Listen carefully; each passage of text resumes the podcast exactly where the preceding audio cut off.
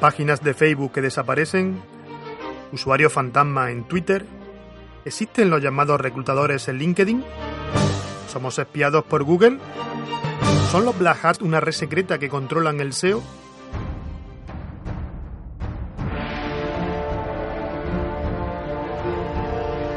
Al filo de la medianoche tengo contigo aquí una cita en Misterio del Social Media para hablar de aquello que más nos apasiona, el mundo 2.0, el mundo del social media. Soy Antonio Paine y quiero que me acompañes en este viaje en www.antoniopaine.com.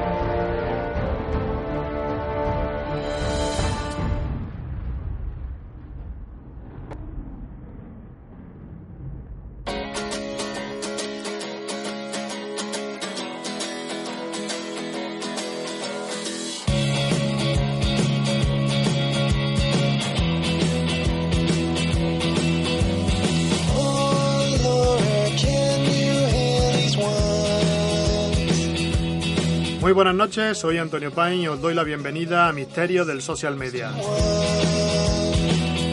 No olvidéis suscribiros a los podcasts, podéis hacerlo tanto en iBox como en iTunes. También podéis seguirnos en Twitter con el hashtag MisteriosSMPodcast.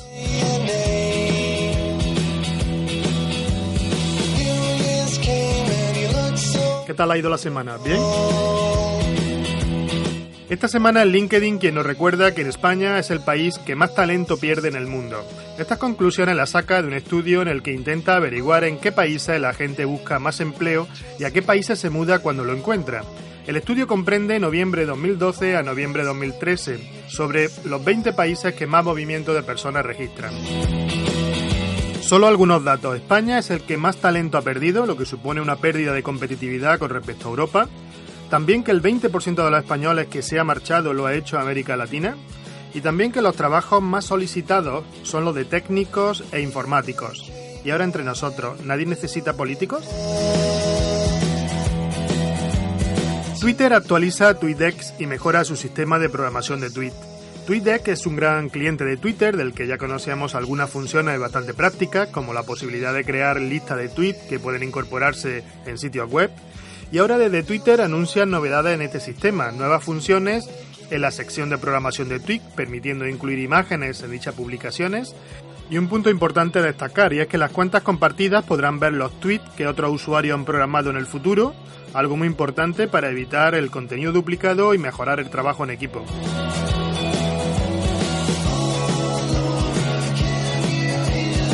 Facebook nos trae un nuevo cambio de look para las páginas. Cambia el tamaño de la foto de la portada, también la disposición de los botones activos que ahora se colocan sobre ella.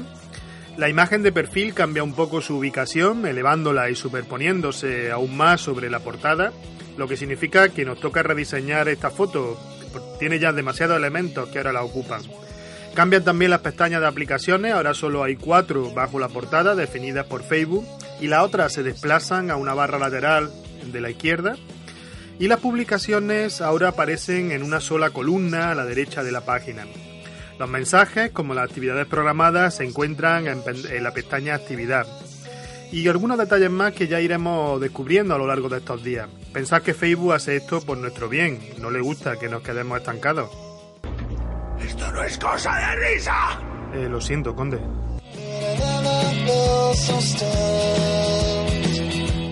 Si queréis más información, recomiendo el artículo publicado por Maite Bañó en su blog. En el post os dejo el enlace. Por último, Microsoft nos presenta su último tesoro, Skype Translator, una aplicación que traduce las conversaciones en tiempo real.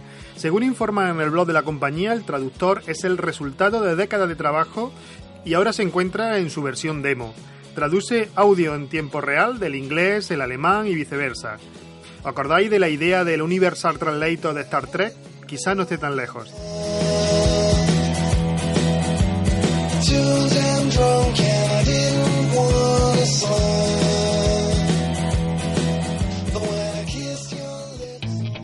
Don't look back what I've done before. I do regret that my heart was blind for so long with you.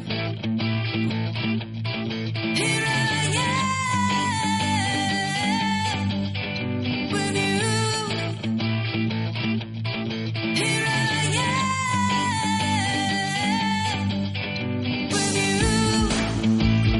Del mundo de los blogs profesionales hablamos todas las semanas sobre WordPress. Os recuerdo que el email del programa para que dejéis vuestras dudas es misterio del social Iremos contestando en cada podcast aquellas preguntas, dudas o consultas que nos dejáis en la bandeja de entrada del programa de Misterio del Social Media. Para ello tenemos como colaborador a Pepe Morales, que es desarrollador web y experto en WordPress. ¿Qué tal, Pepe? Hola, ¿qué tal, Antonio? Uno de los conceptos que se ha hecho imprescindible en la web 2.0 es la geolocalización. La utilización de mapas ha tomado un gran protagonismo por la gran información que nos aporta. Hoy vamos a ver los primeros pasos para instalar mapas en WordPress. En el podcast anterior estuvimos viendo cómo instalar WordPress desde cero y hoy vamos a dar un paso más para ofrecer a nuestros visitantes un blog de calidad. Vamos a ver cómo podemos insertar un mapa en nuestro blog. Los mapas transmiten una gran cantidad de información y podemos utilizarlos para geoposicionar nuestra empresa o los servicios que ofrecemos. Disponemos de varios servicios de mapas online, los que nos ofrece Google, tanto Google Maps como Google Earth. Microsoft pone a nuestra disposición Bing. También tenemos una versión de mapas de código abierto, que es OpenStreetMap. Y por último, a nivel universitario y profesional, se utilizan los sistemas de información geográfica, los conocidos GIS, quizás el servicio online más eh, conocido sea ArcGIS. Los elementos básicos de un mapa online son tres. En primer lugar, el mapa base. Si sois usuarios de Google Maps, veréis que podéis intercambiar entre una vista de satélite, una vista de callejero, un mapa híbrido entre los dos o un mapa de relieve. Eso se denomina mapa base. Otro elemento importante son los marcadores. Los marcadores son esas chinchetas que se colocan sobre el mapa y que ubican un punto en concreto. Y por último, la ventana de información. Esa ventana de información que aparecen cuando hacemos clic sobre esos marcadores. Estos tres elementos son importantes que los conozcamos a la hora de insertar eh, un mapa en nuestro blog. Para insertar un mapa en nuestro blog vamos a utilizar un plugin o plugin, como quieras llamarle. Los plugins son pequeños programas, pequeños añadidos al core de WordPress que aumentan exponencialmente su potencial. Pues disponemos de varios plugins para insertar mapas en nuestro blog. Hoy os voy a presentar dos de ellos, MapPress y Leaflet Maps Marker. Para añadir plugins en WordPress, nos vamos al menú de plugins, le damos a añadir nuevo y nos aparece el buscador donde podemos escribir nuestra palabra de búsqueda o directamente el nombre del plugin el cual nos aparecerá en el resultado. Le damos a instalar y posteriormente, una vez que esté instalado, le damos a activar. La otra opción que tienes es que si te lo has descargado previamente a tu ordenador, pues en vez de buscar nos vamos al menú subir, subimos el archivo, le damos a instalar y seguimos los mismos pasos. Hay que destacar que tanto MapPress como Leaflet Maps Marker están en español, con lo cual es un valor añadido importante. Para configurar MapPress eh, nos vamos a ir al panel de administración de nuestro WordPress y en el menú de la izquierda lo vamos a encontrar. Aquí la configuración es muy básica. Vamos a elegir eh, dónde queremos que aparezca el botón de insertar mapas. Pues lo podemos escoger tanto en las entradas como en las páginas. Podemos escoger también eh, los controles del mapa. Si queremos que el mapa se pueda arrastrar y soltar, poder utilizar atajos de teclado y qué controles del mapa queremos que aparezcan sobre él pues podemos elegir el tipo de mapa, el zoom, si queremos que aparezca el muñequito de Street View, eh, la escala, las capas de transporte público, tráfico, ruta en bicicleta, etc. También podemos escoger cómo queremos que se alinee el mapa, si al centro, a la izquierda, a la derecha, eh, o por defecto según hayamos escogido eh, la justificación de nuestro post. Podemos configurar los marcadores los marcadores podemos añadir un enlace a cómo llegar al lugar donde está ese marcador. Esto es importante porque si queremos que los clientes lleguen a nuestra empresa, dando al enlace de cómo llegar, se abre la opción de trazar la ruta desde donde están ellos hasta la ubicación de nuestra empresa. También, por último, podemos escoger los tamaños del mapa. Tamaño del mapa que puede ser 300 píxeles por 300, 425 por 350, es decir, lo vamos a adaptar un poco al tema, al aspecto de nuestro blog para que quede eh, equilibrado y bien eh, visible. Escribimos nuestro post y en la parte inferior del editor visual tenemos el menú de, para insertar, crear e insertar nuestro mapa. Le damos a añadir mapa y se nos despliega una serie de opciones donde vamos a darle un título al mapa, vamos a escoger el tamaño y vamos a añadir un POI, un punto de interés. Por ejemplo, si escribes Córdoba, España, le das a intro, te aparecerá ya el marcador colocado sobre el centro de nuestra ciudad. Una vez que has hecho esto, le das a guardar el mapa y ya tienes disponible ese mapa para insertarlo en el post. Verás que te aparece un enlace que al colocar el ratón sobre él le das a insertar en el post y ya te aparece en el editor visual. Vamos a guardar nuestro post y ya podemos ver en la vista previa cómo ha quedado el mapa. El otro plugin que traía al podcast de hoy para insertar mapas es Leaflet Maps Marker. Una vez que ya tenemos los conceptos básicos claros de cuando insertamos un mapa en nuestro blog con qué estamos trabajando, podemos sumergirnos en un plugin como este. Maps Marker tiene unas posibilidades de configuración increíbles y podemos dar a nuestro blog unos mapas profesionales y de alta calidad. Pero los conceptos de base siguen siendo los mismos. Un mapa base, marcadores, una ventana de información, pero aquí vamos a poder trabajar con distintos tipos de mapas. En MapPress solo trabajamos con Google Maps. Sin embargo, en Maps Marker podemos trabajar con Google Maps, Bing, OpenStreetMap, realidad aumentada, superposiciones. Aquí las posibilidades se multiplican.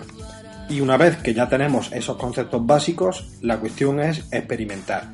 Así que este es el reto de este, de este podcast, que es generar mapas de calidad para nuestro blog con Leaflet Map Marker. Y esto es todo por hoy, así que si tienes alguna pregunta, pues no dudes en enviarnos un email a misteriosdelsocialmedia.gmail.com. Hasta pronto.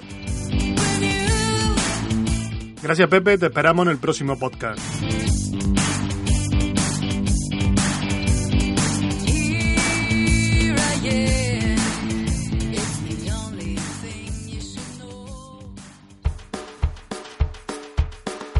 Got a little tale now about Creative Commons. For all you folks out there want to give stuff away. Something of Elvis with a mic, I'm pretty sure. It goes like this. You got CC by and C and D, CC by and D, and then the CC by and CSA, CC by and C. You get quite the CC in a way, but that's the world we live in. So you CC by, cause the C by, it's a gift that keeps on giving. Son gente que van delante, que prueban, que experimentan, que investigan. Cuando regresan necesitan contar todo lo que han visto, entonces escriben artículos, dan conferencias, imparten cursos, publican libros. Son ellos, son los líderes del social media.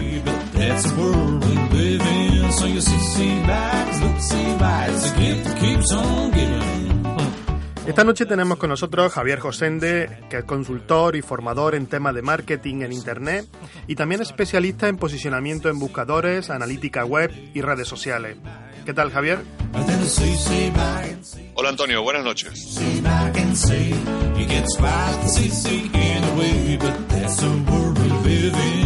Javier es profesor de marketing en la Escuela de Negocios de Fundesen en Alicante, es conferenciante habitual en eventos relacionados con el marketing online y es autor de seis libros, el último de ellos, el libro blanco del emprendedor web que os recomiendo. Javier, hoy tenemos una pregunta para ti. ¿Pueden las redes sociales posicionar nuestra página en buscadores?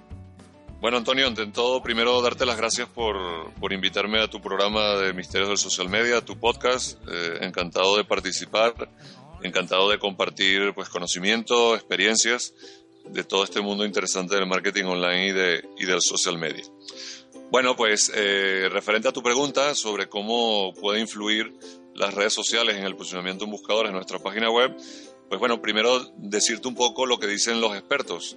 ¿vale? Por un lado, eh, hay empresas que han hecho estudios donde con números en la mano eh, han comprobado que existe cierta causalidad entre que tu contenido sea compartido en redes sociales, en Facebook, en Twitter, en LinkedIn, en Google Plus, con obtener mejores posiciones en Google. ¿vale? Al parecer, mientras más compartidos en Facebook, mientras más me gusta en Facebook, mientras más retweets en Twitter conseguimos de nuestros contenidos, en las diferentes redes sociales, eso poco a poco ayuda a posicionar eh, una página, ¿vale? Ese por el lado de, de los estudios de empresas serias que se dedican a esto. Por otro lado está el ingeniero de Google, que es la cara visible en todo el tema de posicionamiento en buscadores, donde recientemente fue entrevistado y él pues dijo categóricamente que en su algoritmo no, no tomaban en cuenta eh, las, los compartidos en Facebook y en Twitter. ¿Vale? No dijo nada de Google Plus, lo que hace suponer que sí toma en cuenta Google Plus, ¿vale? Pero de Facebook y Twitter dijo categóricamente que no, que no lo toma en cuenta su algoritmo, que es muy complicado de medir todas estas menciones o compartidos eh, que están allí. De todas maneras, el ingeniero de Matt tiene, el ingeniero de Google, Matt tiene la mala fama de que no dice todo o dice las cosas a medias o dice cosas que hay que interpretarlas desde distintos puntos de vista. Entonces no se le cree mucho lo que dice porque, bueno, su misión es decir lo políticamente correcto y a veces no dice toda la verdad. Vale, entonces, eh, por una parte están algunos expertos diciendo que sí, y por otra parte está Google, la cara oficial de Google, diciendo que no. ¿A quién le hacemos caso? Bueno, mi opinión personal eh, es que sí, que sí tiene eh, una relación conseguir más compartidos en redes sociales con conseguir mejores posiciones, ¿vale? Para mí sí tiene una relación sobre todo a nivel indirecto, ¿vale? Dentro del algoritmo de los buscadores ayuda a posicionar el conseguir más enlaces, ¿vale? Mientras más links externos consigas desde otros sitios web, eso te ayuda a posicionar, ¿vale?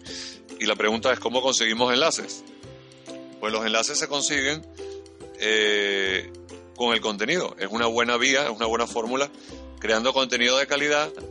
Eh, la gente cuando ve nuestro contenido de calidad, le gusta un artículo, le parece interesante, eh, hay personas que nos ponen un enlace, nos ponen un link citándonos, ¿vale? Entonces por allí podemos ir consiguiendo enlaces y podemos ir posicionándonos mejor. Las redes sociales, ¿qué tienen que ver con esto? Pues que las redes sociales es una plataforma idónea para eh, difundir ese contenido, ¿vale? De nada sirve crear un contenido de calidad si después nadie lo lee o lo lee pues ese efecto viral que queremos producir eh, no se da. Entonces las redes sociales es un trampolín perfecto para que ese contenido llegue a más personas, lo vean más personas y de allí salga algunos que deseen enlazarlo, que quieran ponerle un enlace. Entonces, en primer lugar, lo que tenemos que hacer, tenemos nuestra página web y después deberíamos crearnos perfiles en redes sociales, en Facebook, en Twitter, en LinkedIn y publicar esos contenidos de calidad. Y al publicarlo allí, si hemos trabajado muy bien nuestra página y ya tenemos un buen número de seguidores, pues parte de esos seguidores le van a dar me gusta, le van a dar compartir, ¿vale? Y al darle compartir, ese contenido llega a los contactos o aparte de los contactos de estas personas. Entonces se produce esa especie de, de efecto eh, viral. Adicionalmente, en nuestra página web podemos poner los botoncitos de compartir en redes sociales. Muchos los hemos visto cuando vamos a un blog, vemos que al principio o al final del artículo o del post hay unos botones que son compartir en Facebook, me gusta en Facebook, retuitear en Twitter, compartir en LinkedIn, darle más uno en el caso de Google Plus. Pues todos estos botoncitos tienen la función de poner las cosas muy fáciles a todos aquellos usuarios que les ha gustado el artículo y que quieren compartirlo en sus redes sociales. Con simplemente darle un clic, pues se comparte ese contenido. ¿Vale? Entonces, poner esos botoncitos que eh, eso no cuesta nada y ayuda a que el contenido se comparte. Eh, más cosas. Eh, las redes sociales también es un buen sitio para enterarnos de qué contenido funcionan. Hemos dicho anteriormente que el contenido es importante, por eso se dice que el contenido es el rey, ¿vale? es, el, activo más importante de una estrategia de marketing digital. Y para crear contenidos de calidad, pues muchas veces nos preguntamos, bueno, ¿qué contenido engancha? ¿Qué contenido puede ser ese que la gente me quiera dar enlaces o me quiera compartir en redes sociales? Y para resolver esa pregunta, pues nos podemos valer de ciertas herramientas que nos van a decir cuáles son los contenidos más populares, más compartidos en redes sociales. Por ejemplo, hay una herramienta que se llama Topsy, T-O-P-S-Y, que es un buscador y es un buscador de información muy compartida en redes sociales. Por ejemplo, yo entro a Topsy, vamos a suponer que tengo un blog sobre maquillaje y voy a Topsy y en el buscador pongo la palabra maquillaje. Pues me va a decir cuáles han sido los contenidos relacionados con maquillaje más compartidos en Twitter y en Facebook. ¿Vale? Y de allí yo puedo sacar información muy útil. Por ejemplo, yo puedo ver que entre los 10 contenidos más compartidos esta semana hay dos o tres artículos que hablan sobre el antes y después del famoso XYZ eh, cuando aplicó maquillaje. ¿vale? El antes y después de los famosos sin y con maquillaje. Pues si yo veo que se repite mucho ese tipo de artículos, yo de ahí ya interpreto que ese, ese formato de contenido es muy útil y que la gente le gusta ese contenido y lo comparte en redes sociales. Pues ¿qué tengo que hacer yo? Escribir ese tipo de contenido. Enterarme de famosos cómo se veían antes y después del maquillaje en una película o en una serie o en la actualidad, ¿vale? Y escribir contenido sobre esa temática porque yo sé, viendo a lo que le ha funcionado a otras personas, eh, si, si, si, la gente lo ha compartido o no. También yo recomiendo seguir a la competencia, ¿vale? Seguir a la competencia es una buena práctica en Internet, en marketing, sobre todo en Internet, porque es muy fácil hacerlo y ver qué contenidos le funcionan bien a la competencia. Seguir el muro de la competencia y ver cuáles han sido los contenidos más compartidos. Y de ahí sacar ideas. No es que me voy a copiar enterito el contenido de la competencia, eso es plagiar y no se debería hacer. Pero sí sacar ideas. Entonces monitorizar a la competencia siempre es útil para que se nos ocurran ideas a nosotros y hacerlo mejor. Entonces, en conclusión, para mí las redes sociales ayudan de una manera indirecta a que nuestro contenido viaje eh, más allá de nuestra página, lleguen a más lectores y producto de llegar a más lectores, pues aumentará la posibilidad de que, de, que esos lectores nos den enlaces. Vale, pues nada, ya para terminar, darles eh, un saludo a todos eh, ustedes que, escuchan este programa de, podcast de Misterio Social Media. Ha sido un gran placer para mí participar. Yo encantado pues de, compartir con ustedes estos minutos con experiencias propias y espero bueno que, puedan aplicar todas estas todas estas estrategias y que poco a poco se vayan enterando de más misterios del social media porque hay muchos y hay muchos que funcionan y que hay que saber aplicar. Pues nada, un gran saludo a todos y nos vemos en la próxima. Gracias Javier por acompañarnos esta noche en Misterio del Social Media.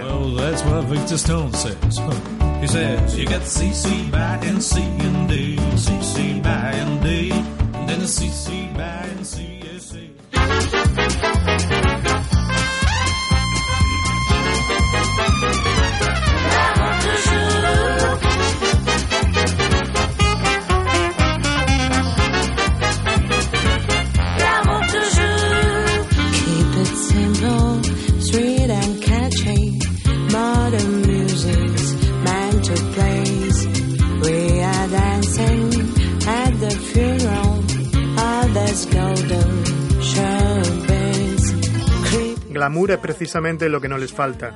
Emprender ha pasado de ser una moda a una necesidad. El autoempleo se ha convertido en una actividad casi artesanal en estos tiempos de crisis. Queremos conocer y dar voz a aquellos que comienzan su proyecto en las redes sociales.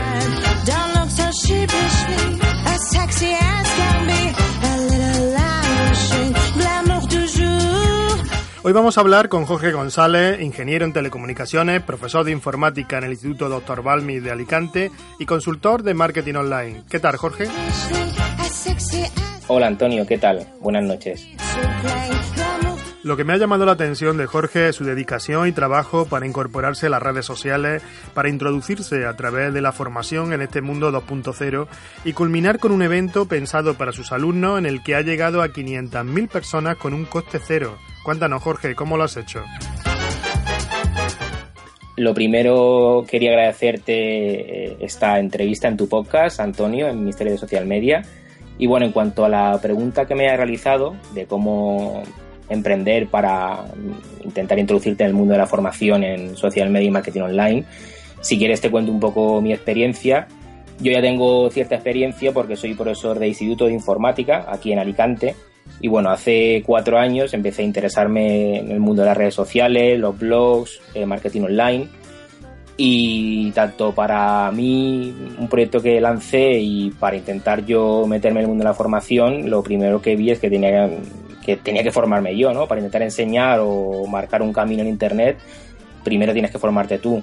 Entonces empecé a asistir a cursos y a eventos de social media, que la verdad es que en Alicante somos muy afortunados porque pues porque tenemos muchísimos cursos y eventos de social media aquí en Alicante.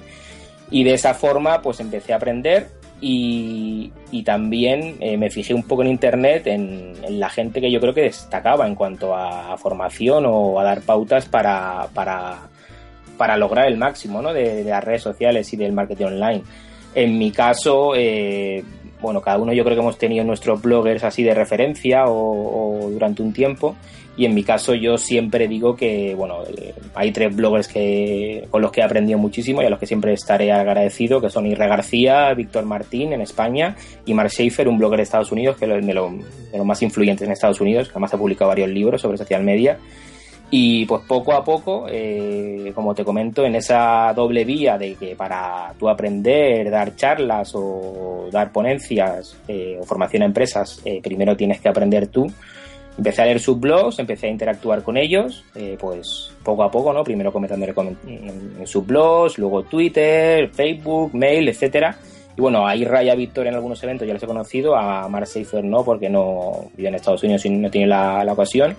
Pero yo siempre digo que en Internet tenemos la oportunidad de en cualquier eh, temática que queramos formarnos, podemos casi encontrar a los mejores, sobre todo en temas de marketing online. Todo el mundo, todo profesional tiene ahí sus blogs, pues busca a los mejores y aprende con ellos y si puedes relacionate con ellos, tanto para aprender como para luego intentar conseguir otras vías de negocio, otras posibilidades para ti.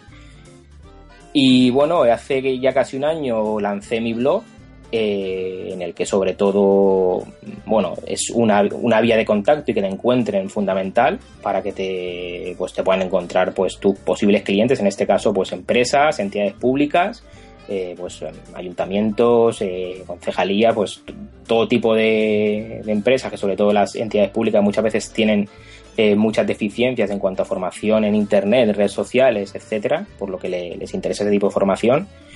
Y, y gracias al blog pues me ha dado una visibilidad eh, un, está ahí tipo por un lado la parte del sobre mí lo tengo casi como un currículum una especie de, de, LinkedIn pero en blog y luego los artículos que publico lo que intento siempre es enseñar no pues cómo hacer esto en Twitter o cómo conseguir más tal eh, intentar enseñar y siempre que puedo aunque es complicado yo sé que el, el tema del tiempo y de los contenidos es muy complicado para los bloggers siempre que puedo y yo recomiendo incrustar un, un vídeo, ¿no? Un vídeo tuyo o un vídeo tutorial, porque al final la, la, la, imagen vale más que mil palabras y, bueno, y la, pues en este caso tus posibles clientes siempre que te vean a ti una imagen tuya de a lo mejor de una ponencia, de una charla o tú mismo explicando lo que sea, pues ya te están viendo, ya te están viendo físicamente, están escuchando tu voz, eh, están viendo realmente, ya no es un, un un perfil en LinkedIn que a lo mejor un reclutador luego no sabe cómo, cómo va a salir ese perfil, si va a salir rana o va a salir bien en, este caso. Eh, pues esa es un poco mi experiencia. Luego quise dar un paso un poco más allá de los últimos meses y para intentar también enganchar a, a mis alumnos del instituto en este mundo de, del marketing online, empecé a planificar un evento que fue Social Media Balmis, eh, que fue, de hecho, fue la semana pasada, con bastante éxito y la gente salió bastante contenta. Y en este caso fue una formación ya a más alto nivel, porque no, no, estaba yo solo, sino que éramos 10 ponentes, eh, pues algunos de la talla de Javier Gosende, Carlos Bravo, Paco Viudes, eh, Luis Villanueva, en fin, muchos ponentes, que sinceramente yo pienso que si mi background de los cuatro años, de ya haber aprendido, haber lanzado mi blog, haber interactuado con ellos, eh, haber sido humilde, sin todo ese background, ten en cuenta que fue un evento totalmente gratuito, no cobró ningún ponente y no, había presupuesto para nada. Pero la verdad es que la calidad de los ponentes fue impresionante y, y sin ese background que yo he tenido antes, no creo que este tipo de, bloggers, que son pues, top bloggers en, en español, no creo que hubiesen eh, aceptado mi invitación para a lo mejor participar conmigo en este proyecto. Así que nada, en, internet de lo más eh, útil que yo creo que hay son pues lo que lo, aquí es how to o cómo aprender a hacer algo y allí siempre hay un nicho, no en marketing online, sino en cualquier área hay un nicho para enseñar a otras personas lo que quieren aprender. Los vídeos más vistos de YouTube la mayoría de veces son cómo hacer algo o cómo aprender a hacer algo. Así que desde aquí animo a, a cualquier persona que quiera eh, darse visibilidad en Internet eh, y exponer sus dotes como formador o como ponente a que, a que lo haga a través de un blog y a través de mostrar su trabajo y, y, y lo que sabe hacer. Y nada, en darte las gracias, Antonio, por esta oportunidad de participar en tu podcast y en tu blog y que, que ha sido un placer charlar contigo y que me parece fantástica esta iniciativa de Misterio de Social Media y estaré atento para seguir escuchando a, toda, a, a todas las personas interesantes que invitas. Muchas gracias y buenas noches. Gracias Jorge, buenas noches y buena suerte.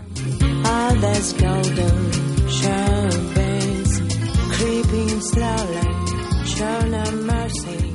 Somehow God's time in my hand.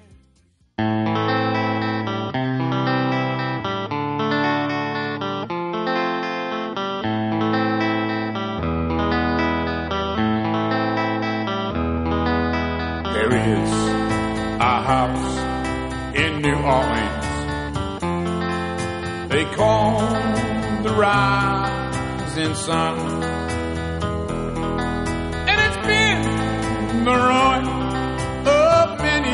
many a poor boy. God, I know I'm one. Juntos, al filo de la medianoche, hemos cruzado el reino de las sombras. Hay otros seres que reclaman ahora su lugar. Nos retiramos, pero volveremos cada domingo en Misterio del Social Media. Buenas noches.